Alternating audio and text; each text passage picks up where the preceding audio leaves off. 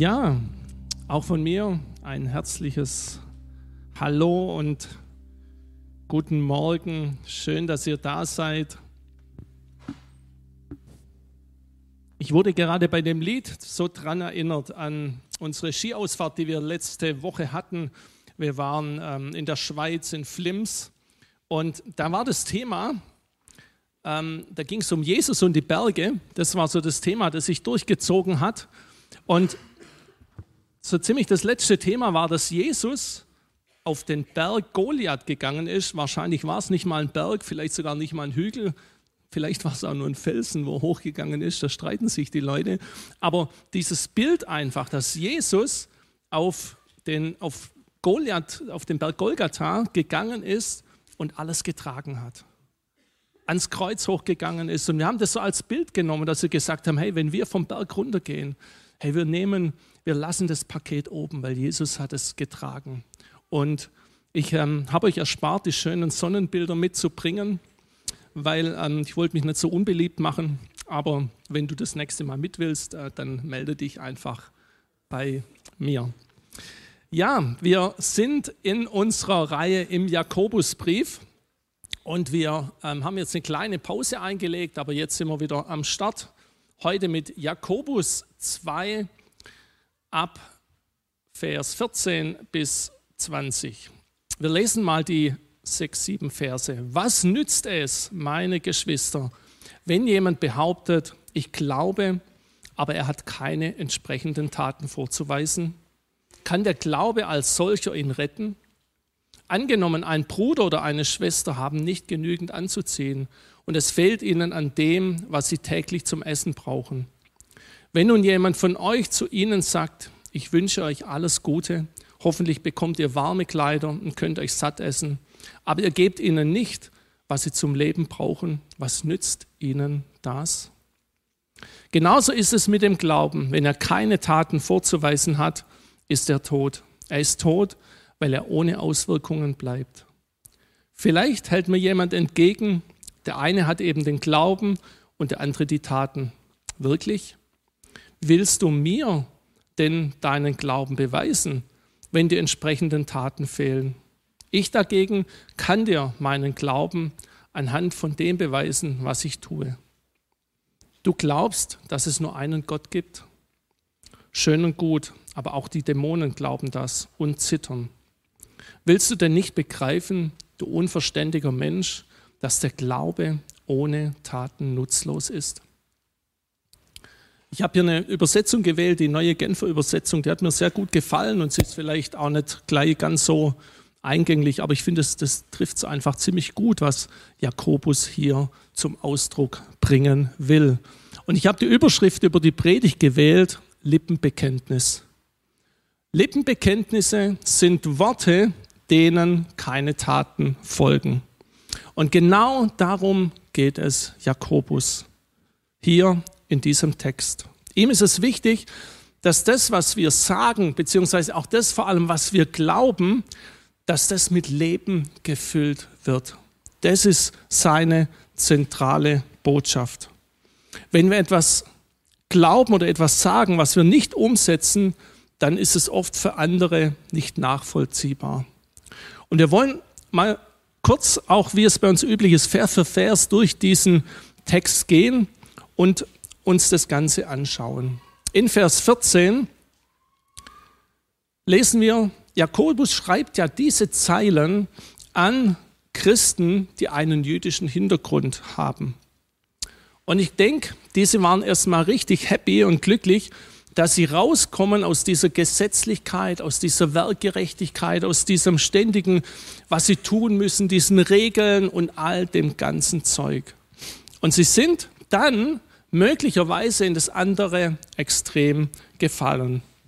Dass Werke überhaupt keine Rolle spielen, dass überhaupt man nichts mehr tun muss, keine Taten und nichts dergleichen, sondern allein aus, allein durch den Glauben und die Gnade Gottes sind wir gerecht. Das war so vermutlich das Motto. Und dann wird an dieser Stelle natürlich immer heiß diskutiert, ob Jakobus dem Paulus widerspricht. Paulus sagt in Epheser 2, Vers 9, denn aus Gnade seid ihr selig geworden durch den Glauben und das nicht aus euch. Hey, Gottes Gabe ist es, nicht aus Werken, damit sich nicht jemand rühme. Und das Ganze ist kein Widerspruch, denn wir werden aus Glauben gerettet. Und der rettende Glaube hat Werke, die uns begleiten. Glaube und Taten gehören zusammen. Glaube und Werke sind unzertrennlich. Das ist ein Paket. Du kannst es nicht in zwei Pakete verschicken. Es gibt ein Sprichwort, das ich gelesen habe von einem der Ausleger, das besagt, der Glaube allein rettet. Aber der Glaube, der rettet, ist nicht allein. Er bringt gute Werke mit sich. Und das fand ich so richtig treffend. Ich denke, das ist der Punkt, um den es dem Jakobus geht. Auch Paulus waren die Werke übrigens genauso wichtig. Sie zeigen den Charakter nämlich unseres Glaubens, deines Glaubens und meines Glaubens. Und so lesen wir in Epheser 2 in Vers 10 weiter, denn wir sind sein Werk geschaffen in Christus Jesus zu guten Werken, die Gott zuvor bereitet hat, dass wir darin wandeln. Auch hier sagt Paulus an die Epheser, hey, wir sind geschaffen zu guten Werken und darin sollen wir wandeln. Darin sollen wir uns bewegen, da sollen wir vorangehen.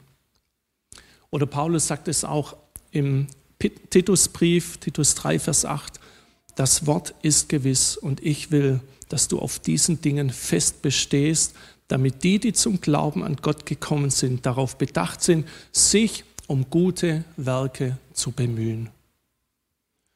Gute Werke sind nützlich für dich und für mich, für deine Menschen, die dich beobachten, für dein Umfeld, und deswegen ist es wichtig, dass wir das immer als ein Paket sehen. Wenn du die Dinge, die du tust, machst aufgrund deines Glaubens, hey, dann hat es Kraft, dann hat es ein Fundament, dann hat es eine Auswirkung, dann hat es einen Antrieb und dann gibt das Ganze einen roten Faden. Denn du machst es nicht für dich, sondern du machst es, um Gott zu ehren, um ihn in den Mittelpunkt zu stellen. Und du darfst dir bewusst sein, hey, du bist Gottes verlängerter Arm hier auf der Erde. Im Vers 15 schreibt nun Jakobus dann ein Beispiel für einen toten Glauben. Es war ein Beispiel, das für die Zuhörer und Leser einleuchtend war damals. Es geht um jemand vielleicht aus ihren Reihen, die nicht genügend zum Anziehen hatten und die für die das tägliche Essen nicht ausreicht. Wir würden heute vielleicht ein anderes Beispiel nehmen, zum Beispiel eher etwas von uns, wenn Menschen in Not sind, wenn Menschen ähm, bei Hilfe beim Umzug brauchen, wenn sie eine seelische Not haben. Das sind, denke ich, vielleicht so unsere praktischen Beispiele. Und dann ist es wichtig, dass wir da so gut wie möglich wirklich auch unterstützen und dass unsere, unser Glaube wirklich auch die Werke und die Taten folgen. Und ich bin mir dessen bewusst, das ist eine steile Vorlage und ich glaube, es gibt auch Grenzen. Ich glaube, wir dürfen auch uns bewusst sein, hey, wir können nicht alles schaffen. Wir können nicht alles machen. Wir können auch nicht jedem helfen. Wir können auch nicht die ganze Welt retten. Und so muss jeder, muss man auch schauen, hey, mit welchem Maß kann ich das machen? Welches Kraftpotenzial habe ich? Hey, welches, Zeit, welches zeitliche Fenster habe ich? Und das sind alles auch wichtige Dinge, wo wir uns unsere Grenzen auch bewusst sein dürfen. Und trotzdem sind unsere Werke, sollen ein Spiegelbild Gottes sein und ein Spiegelbild unseres Glaubens sein. In Vers 16 und 17 kommt dann diese Pseudogeistlichkeit beispielhaft rüber, in dem nur gute Worte gefunden werden, aber keine Taten folgen. Hey, pures Lippenbekenntnis ist da, der Glaube. Auf diese Ratschläge, die kann man echt verzichten, besonders wenn du in der Situation bist, wo du es eigentlich am meisten brauchst.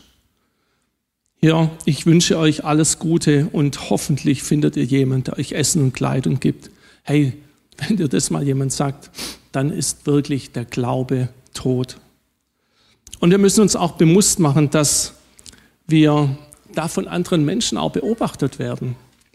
Die Welt schaut auf uns. Sie schaut auf uns und sie schaut, ob das, was wir glauben, das, was wir reden, das, was in uns ist, hey, ob das auch mit den Taten übereinstimmt.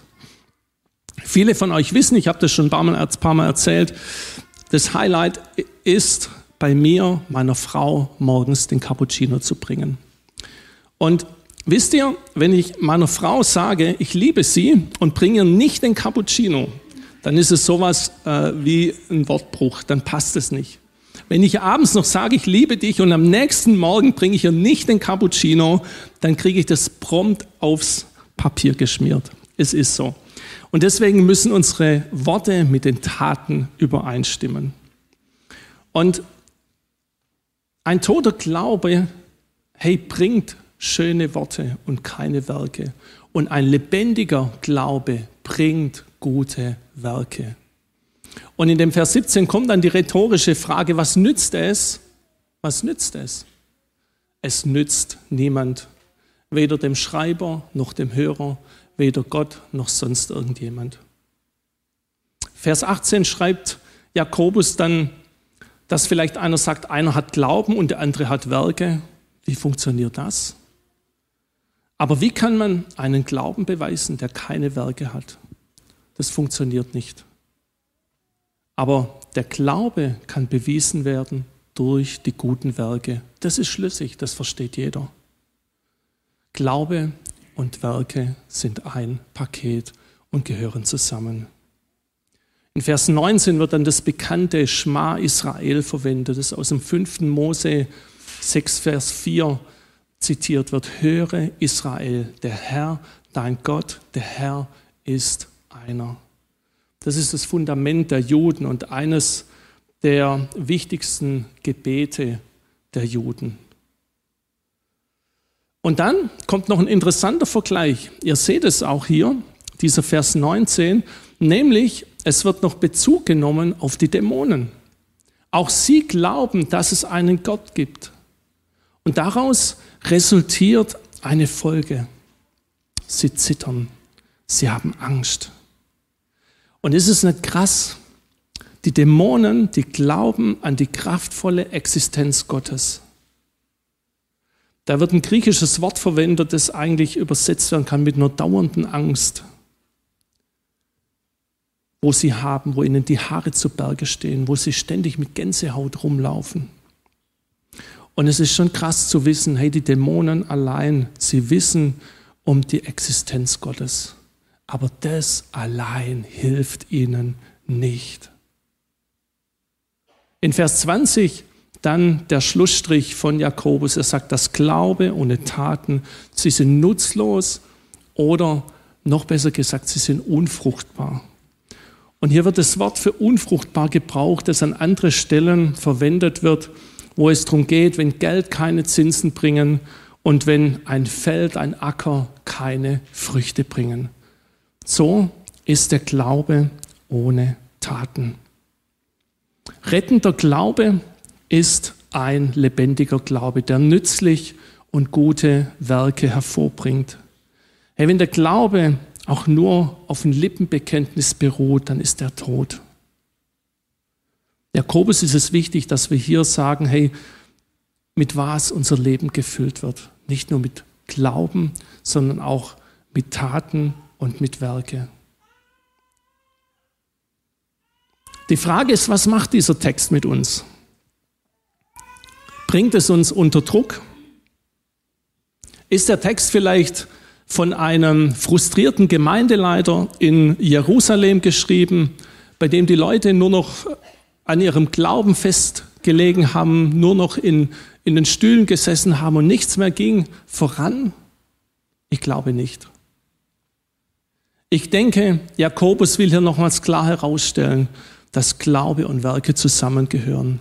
Allein das ist es entscheidend, dass unser Glaube auch Werke nach sich zieht. Und das in Einklang ist. Und er fordert die Leute heraus, die Empfänger, die Leser, dass sie die guten Werke tun. Ihren Glauben, dass er lebendig wird, dass er nachahmbar wird. Der rettende Glaube ist ein lebendiger Glaube, der rettet Und Werke sind so etwas wie das Lebenszeichen eines Glaubens. Das ist im, Jakobus wichtig. Und die Taten, die Werke, die erklären, warum wir etwas tun. Wir tun es aus Glauben. Und wenn der rettende Glaube ein, der lebendige rettende Glaube ein Lebenszeichen ist, dann habe ich mir mal die Mühe gemacht zu schauen, hey, was ist denn dieser, diese, was sind denn ein paar Lebenszeichen von diesem rettenden Glaube? Und ich habe euch ein paar Punkte mal mitgebracht, dass der rettende Glaube ist ein Glaube, der scheint. Jesus sagt es in der Bergpredigt in Matthäus 5 ab Vers 14. Ihr seid das Licht der Welt. Oder in Vers 16 dann, so lasst euer Licht leuchten vor den Leuten, damit sie eure guten Werke sehen und euren Vater im Himmel preisen. Hey, wenn es um Gott geht, dann darf man unsere gute Werke sehen. Hey, das ist keine Sünde, weil wir es tun, nicht aus Eigennutz, sondern wir tun es zur Ehre Gottes. Hey, und wir sind, wir dürfen, wir dürfen das Licht der Welt sein. Und das heißt, dass wir keine Tranfunzeln sind, hey, sondern dass wir 1000 Wattstrahler sein dürfen, die hell leuchten in unserem Umfeld. Aber entscheidend ist immer, hey, warum sind wir solche 1000 Wattstrahler? Da müssen wir uns immer hinterfragen, hey, wir sind es nicht, damit wir uns hervorheben, damit wir gut rauskommen. Das darf nur Jesus im Mittelpunkt stehen. Er soll groß herauskommen. Ihm wollen wir Ehre machen und auf ihn wollen wir aufmerksam machen. Ich habe in den letzten paar Wochen in den Medien eine Überschrift gelesen und ähm, für manche ist es jetzt vielleicht ein bisschen überraschend, aber ich habe die Überschrift gelesen, Christin wird Miss Germany 2023. Und da steckt eine Frau dahinter, die heißt Kira Geis. Und obwohl ich mit diesem Wettbewerb nicht viel anfangen kann und mich auch noch nie dafür interessiert habe, habe ich mich damit beschäftigt. Und es ist hochinteressant, mal die, die Geschichte von dieser 20-jährigen jungen Dame auch zu lesen. Vielleicht hat es eine oder andere mitbekommen. Kira Geis ist, steht für die christliche Jugendarbeit und ihren Glauben. Das ist ihr wichtig. Sie studiert hier am Rande von Stuttgart Theologie. Sie hat mit eine Jugendgemeinde in Thüringen aufgebaut und sie steht öffentlich zu ihrem Glauben. Und früher, ich habe mir dann das auch angelesen, war dieser, dieser Wettbewerb Miss Germany, war ein Wettbewerb, wo die Leute, die Frauen in äh, Badebekleidung über den Laufsteg gelaufen sind und die Schönste hat gewonnen. Und seit ein paar Jahren hat sich das geändert. Da geht es nicht mehr um einen Schönheitswettbewerb, sondern da geht es um die Frauen, die etwas zu sagen haben, die etwas verkörpern. Und deshalb hat sie gewonnen, weil sie die christliche Jugendarbeit verkörpert. Hey, wo gibt's denn das? Lasst euch das mal auf der Zunge zergehen. Eine Frau hat den Titel gewonnen, weil sie für christliche Jugendarbeit steht. Und ihr könnt mal im Internet schauen, was da im Finale noch alles für Frauen und für Themen rum ähm, platziert waren. Hey, das ist so stark, dass mit diesem Thema Deutschland erreicht werden kann. Und mich hat es so ermutigt, weil ich dachte habe, hey, wir Christen, wir haben doch noch einen Stellenwert in der Welt. Und das finde ich super. Auf ihrem Insta-Kanal hat sie Jesaja 26, Vers 4 zitiert. Dort steht, darum verlasst euch auf den Herrn immer da, denn Gott, der Herr, ist ein Fels. Hey, sie macht da, sie macht da ganze Sache mit Jesus. Und wisst ihr warum? Weil in ihrer Jugend war sie in einem alkohol- und drogenverherrlichten Umfeld geraten. Und sie sagt selber, hey, als sie ganz unten war, hat mich die christliche Jugendarbeit wieder hochgezogen. Und dafür möchte sie sich einsetzen. Und das begeistert mich. Und sie hat 25.000 Euro bekommen für diesen Titel Und den möchte sie in diesem Jahr einsetzen. Sie hat jetzt ein Jahr Zeit, um hier wirklich auch Werbung zu machen, um all das zu vermarkten, um zu sagen, warum sie hier ist und Gott groß zu machen. Und das finde ich super.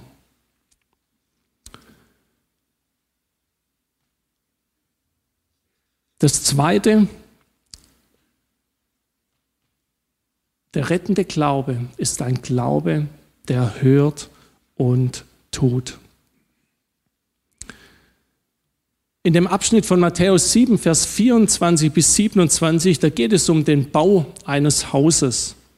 Ein kluger Mann, der hört und tut, was ihm gesagt wird. Und dort geht es darum, dass das Haus auf einem, festen, auf einem festen Fundament stehen soll. Wenn das Haus auf Sand gebaut wird, fällt es wie ein Kartenhaus zusammen. Und deswegen ist es wichtig, dass wir von manchen Menschen, vielleicht von Menschen, die auch schon ein bisschen mehr Lebenserfahrung haben, von Menschen, die länger im Glauben sind, die was zu sagen haben oder auch vor allem von Gottes Wort. Hey, dass wir uns Dinge auch sagen lassen, dass wir sie hören und sie auch umsetzen. In dem Bild von dem, von dem Haus, das ist ein Bild aus dem Bauwesen. Und wir haben hier ein paar Bauleute unter uns, die lachen gerade. Und wisst ihr, der Architekt und der Bauleiter, die haben was zu sagen auf der Baustelle. Und wenn du nicht das tust, was die sagen, dann hast du ein Problem dann kann es sein, dass dein Haus wirklich auf dem falschen Fundament gebaut wird. Hey, lasst uns hören und tun. Das ist ein Lebenszeichen des rettenden Glauben. Das dritte, der rettende Glaube ist ein Glaube, der will, was Gott will. Matthäus 7, Vers 20, an ihren Früchten sollt ihr sie erkennen. Es werden nicht alle, die Herr, Herr sagen, in das Himmelreich kommen, sondern die den Willen tun meines Vaters im Himmel. Hey, auch hier haben wir es wieder. Reines Lippenbekenntnis hilft niemand, hilft keinem weiter. Hey, es geht, das ist es nicht, was gute Früchte bringt, sondern dass wir Gottes Willen tun. Hey, dass wir nach Gottes Willen fragen und dass wir immer uns ausrichten. Hey, was hat er für dein und für mein Leben vor.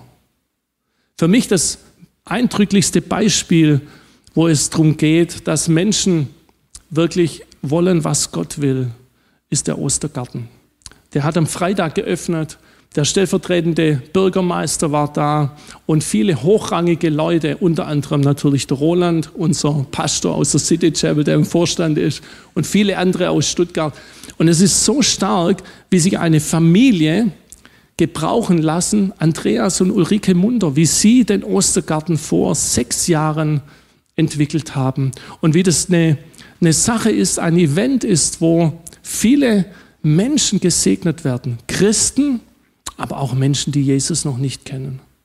Und das ist so stark. Ich durfte gestern mal kurz äh, vorbeigehen und diese Atmosphäre wirklich auch mitzuerleben, das ist was, was ganz Besonderes. Und das, weil sich eine Familie, weil sich zwei Menschen gebrauchen lassen und in einem, einer Gärtnerei mit einem Gewächshaus von über 4000 Quadratmeter die Ostergeschichte lebendig und leibhaftig nacherzählt wird. Und es gibt einige neue Dinge und ich möchte dich echt ermutigen, hey, kling dich ein, kauf dir Tickets, nimm am besten jemand mit aus deinem, aus deiner Arbeits- oder Geschäftswelt, vielleicht auch jemand, aus deiner Nachbarschaft oder Familie, hey, und lade sie ein. Und was ganz Besonderes, wir haben am Karfreitag haben wir Freikarten. Und wenn du da nachher Interesse hast, weil du sagst, hey, du möchtest jemanden mitnehmen, du möchtest deine fünf Arbeitskollegen mitnehmen, hey, dann komm vorbei und du kriegst Freikarten nachher beim Roland oder bei mir. Und das ist richtig, richtig was Starkes. Roland wird selber die ein, zwei Führungen machen, eine am Karfreitag. Und das lohnt sich wirklich, weil es die Ostergeschichte ist, die was mit dir und mit mir zu tun hat. Dann haben wir Nummer vier. Rettender Glaube ist ein Glaube, der multipliziert wird. Und hier haben wir den Missionsbefehl. Jesus selbst hat uns den Auftrag gegeben. Er möchte, dass unser Glaube sich multipliziert. Wir lesen darum, darum geht hin und lehret alle Völker. Taufet sie auf den Namen des Vaters und des Sohnes und des Heiligen Geistes. Und da ist es wichtig zu wissen, als allererstes, dass wir hingehen. Hey, das Evangelium ist keine Kommkultur. Die Leute kommen nicht einfach, sondern wir müssen hingehen. Wir müssen sie einladen. Sicherlich lassen sich viele auch einladen über Medien. Im Ostergarten gestern war der SWR da, hat gedreht, es war Regio TV da. Die Medien tun hier seinen Teil dazu bei, aber als allererstes sind wir gefragt, weil wir den Kontakt zu den Menschen haben. Und ich bin immer noch der Überzeugung, dass die persönliche Evangelisation die fruchtbarste Evangelisation ist. Und da möchte ich euch mit hineinnehmen. Hey, lasst uns hingehen zu den Menschen und ihnen die frohe Botschaft bringen. Dann lehren, die rettende Botschaft zu lehren, von Jesus zu erzählen, auch die Dinge, die ich erlebt habe, und sie zu taufen. Hey, wir haben wieder eine Taufe irgendwann in diesem Jahr. Ich habe den Termin nicht auswendig, aber vor ein paar Wochen haben wir eine Taufe hier gehabt. Und es bewegt mich heute noch zu sehen, was Gott hier getan hat. Wie vier Frauen sich taufen ließen und eine wirklich völlig aus dem Nichts gesagt hat, ich lasse mich auch taufen, ohne Ersatzklamotten, ohne irgendwas. Und das hat mich bewegt.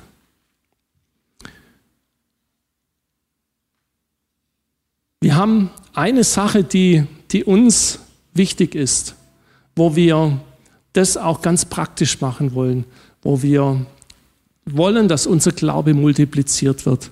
Und dazu bieten wir wieder einen Alpha-Kurs an. Wir bieten das an hier in der Gemeinde ab dem 17. April, wo du die Möglichkeit hast, ganz konkret Menschen einzuladen, die Jesus nicht kennen. Und das wollen wir auch als Nacharbeit installieren auf dem Ostergarten, wo auch immer wieder Menschen fragen, hey, wie geht's denn dann weiter? Wie läuft denn das Leben mit Jesus? Wie, wie kann das ganz praktisch werden? Und dazu haben wir gesagt, hey, wir wollen einen Alpha-Kurs starten, zehn Abende, zehnmal gutes Essen, zehn Referenten, tolle Gemeinschaft, was willst du mehr? Hey, lade Leute ein, die Jesus nicht kennen und lasst uns gemeinsam sehen, was Gott auch da die nächsten Wochen und Monate hat. Rettender Glaube ist ein Glaube, der auf Jesus schaut. Er schaut auf Jesus. Hebräer 12, Vers 2. Dabei wollen wir nicht nach links oder rechts schauen, sondern allein auf Jesus. Er hat uns den Glauben geschenkt und wird ihn bewahren, bis wir am Ziel sind. Es ist wichtig, dass wir immer auf Jesus schauen in allem, was wir tun. Ich habe, es ist bekannt, dass ich gern mal Sport mache. Und in der Zeit ist es mir wichtig, auch diese Zeit zu nützen, um auf Jesus zu schauen. Wenn wir als christlicher Sportverein unsere Sportgruppen aktiv betreiben, wo Menschen kommen, Menschen, die Jesus kennen, aber auch Menschen, die Jesus nicht kennen. Das ist uns immer wichtig, dass wir den Blick auf Jesus schauen. Und so gibt es so viele Möglichkeiten, auch wo wir Menschen einladen können, um sie um ihnen Jesus wirklich schmackhaft zu machen. Habe ich mal ein aktuelles Beispiel nochmal mitgebracht, weil es uns, wir wollen nicht einfach Sport machen. Wir wollen nicht einfach Sport machen, weil es Spaß macht. Das ist auch gut. Aber wir wollen immer auf Jesus schauen. Und so wollen wir zum Beispiel beim Stuttgart-Lauf für eine gute Sache laufen. Da hatten wir auch in den vergangenen Jahren immer wieder Menschen erreicht, die sind einfach haben mitgemacht bei dem Walking-Lauf. Sieben Kilometer Walking bekommt jeder hin. Oder es war auch hoch motivierend für Kinder. Einen Tag früher, also am 20. sind immer die Kinderläufe, jeden Alters.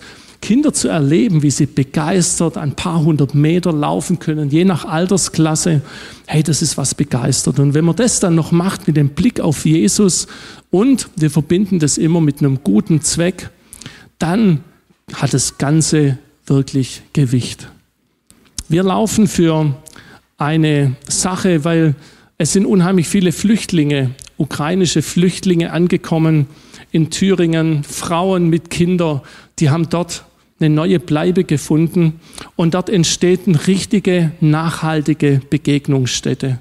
Und dort wollen wir einen Teil dazu beitragen über diese Aktion, wo ein Spielplatz und ein Fußball-Soccer-Court gebaut werden kann, dass diese Familien, diese Kinder und diese Frauen dort wirklich aufgenommen werden. Und es ist so bewegend, wenn man jetzt schon die Zeugnisse auch hört von den Kindern und Frauen, die dort sind. Im Sport ist es mir wichtig, immer auf Jesus zu schauen. Im christlichen Sportverein machen wir es, um auf Jesus zu schauen. Und das Letzte, der rettende Glaube ist ein Glaube, der frei macht. Galater 5, Vers 1 steht, durch Christus sind wir frei geworden, damit wir das befreite Leben. Jetzt kommt es darauf an, dass ihr euch nicht wieder vom Gesetz versklaven lasst. Hey, in dieser Freiheit dürfen wir leben. Und deswegen ist es wichtig, dass wir frei sind, auch Dinge zu tun oder Dinge nicht zu tun. Auf der einen Seite gehört Glaube und Werke zusammen, aber auf der anderen Seite, hey, wir sind frei. Und wenn wir die Dinge, die wir tun, aus einem Druck machen, aus einer, aus einer Gesetzlichkeit und nicht aus einer Freiheit, hey, dann sollten wir es auch lieber lassen. Die Dinge müssen wir als Kinder Gottes aus einer Freiheit tun. Jesus ist am Kreuz gestorben und er hat dadurch, haben wir die Kindschaft Gottes empfangen dürfen. Und während ihr schon mal hochkommen dürft, habe ich mir die Frage gestellt zum Abschluss, hey, in welche Kategorie unserer Vision, die wir für dieses Jahr haben, zielt denn die Predigt ab? Und mir ist bewusst, hey, dass es vielleicht bei dir anders ist wie bei mir. Wir hatten den ersten Teil unserer Vision, dass wir gefestigt sind durch Wachstum im Glauben. Und vielleicht fordert dich das jetzt heraus in deinem Glaubensleben, dass du sagst, hey, ich möchte hier, ich habe mir das vorgenommen, ich möchte hier einen Stand einzunehmen für den christlichen Glauben in meinem Job. Und das ist eine Challenge. Vielleicht sagst du aber, hey, ich möchte durch das, was ich tue, durch meinen Glauben, möchte ich die Region verändern, präsent sein. Das Letzte möchte, dass Jesus wachsen kann vor Ort. Und mach dir mal Gedanken, hey, für welchen Bereich spricht dich das an?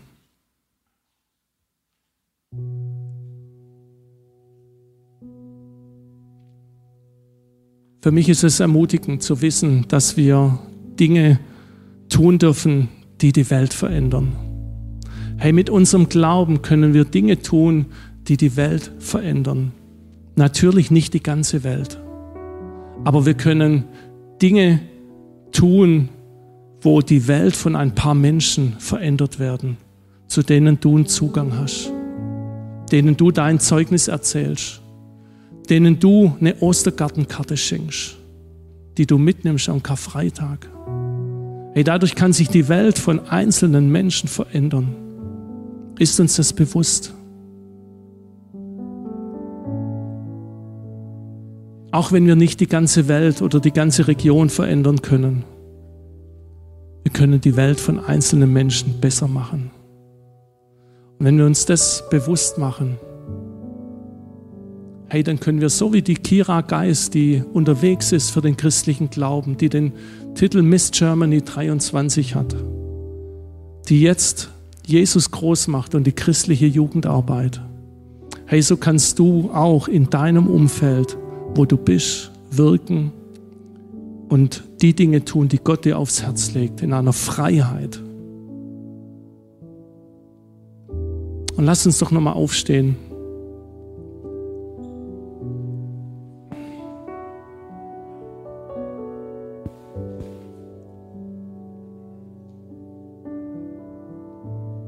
Mich hat es so bewegt, als ich das gelesen habe. Und es kam mir vor im Lobpreis, hey, dass die Dämonen Angst haben und zittern vor Gott. Manchmal habe ich den Eindruck, die, glaub, die Dämonen glauben mehr an die kraftvolle Existenz Gottes wie manche Christen. Und doch folgen sie ihm nicht, sondern arbeiten dagegen. Und ich möchte dich heute ermutigen, es anders zu machen wie die Dämonen, sondern wirklich daran zu denken, hey, welche Kraft hinter diesem rettenden Glaube an Gott steckt. Mit welcher Kraft wirklich das eine Auswirkung haben kann auf das Leben von deinem Umfeld, von Menschen, die Jesus nicht kennen. Und dafür möchte ich gern beten. Herr, ich danke dir, dass du Dinge zusammenführst, die zusammengehören.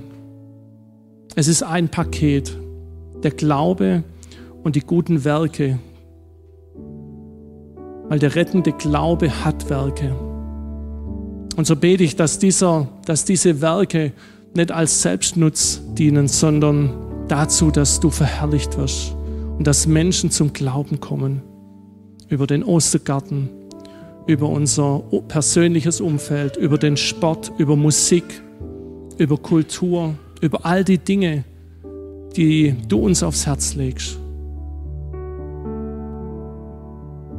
Und so lass uns jede Angst auch ablegen.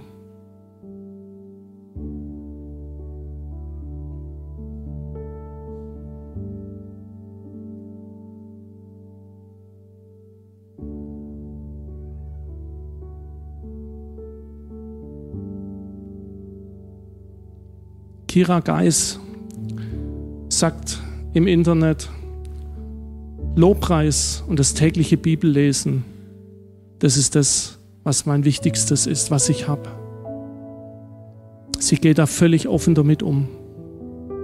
Hey, und lasst uns offen mit unserem Glauben umgehen. Und ich glaube, dann wird es noch mehr so, so Miss Germany Topmodels geben, die für ihre Sache stehen und nicht für ihren Körper oder für sonst irgendwas. Und Jesus, so bitte ich dich, dass du uns jetzt die Dinge aufschließt, was du für uns geplant hast, wo wir ansetzen können. Bitte ich um deinen Segen für jeden Einzelnen, für Mut und für Kühnheit, auch die Dinge zu tun. Und dafür danke ich dir, Herr.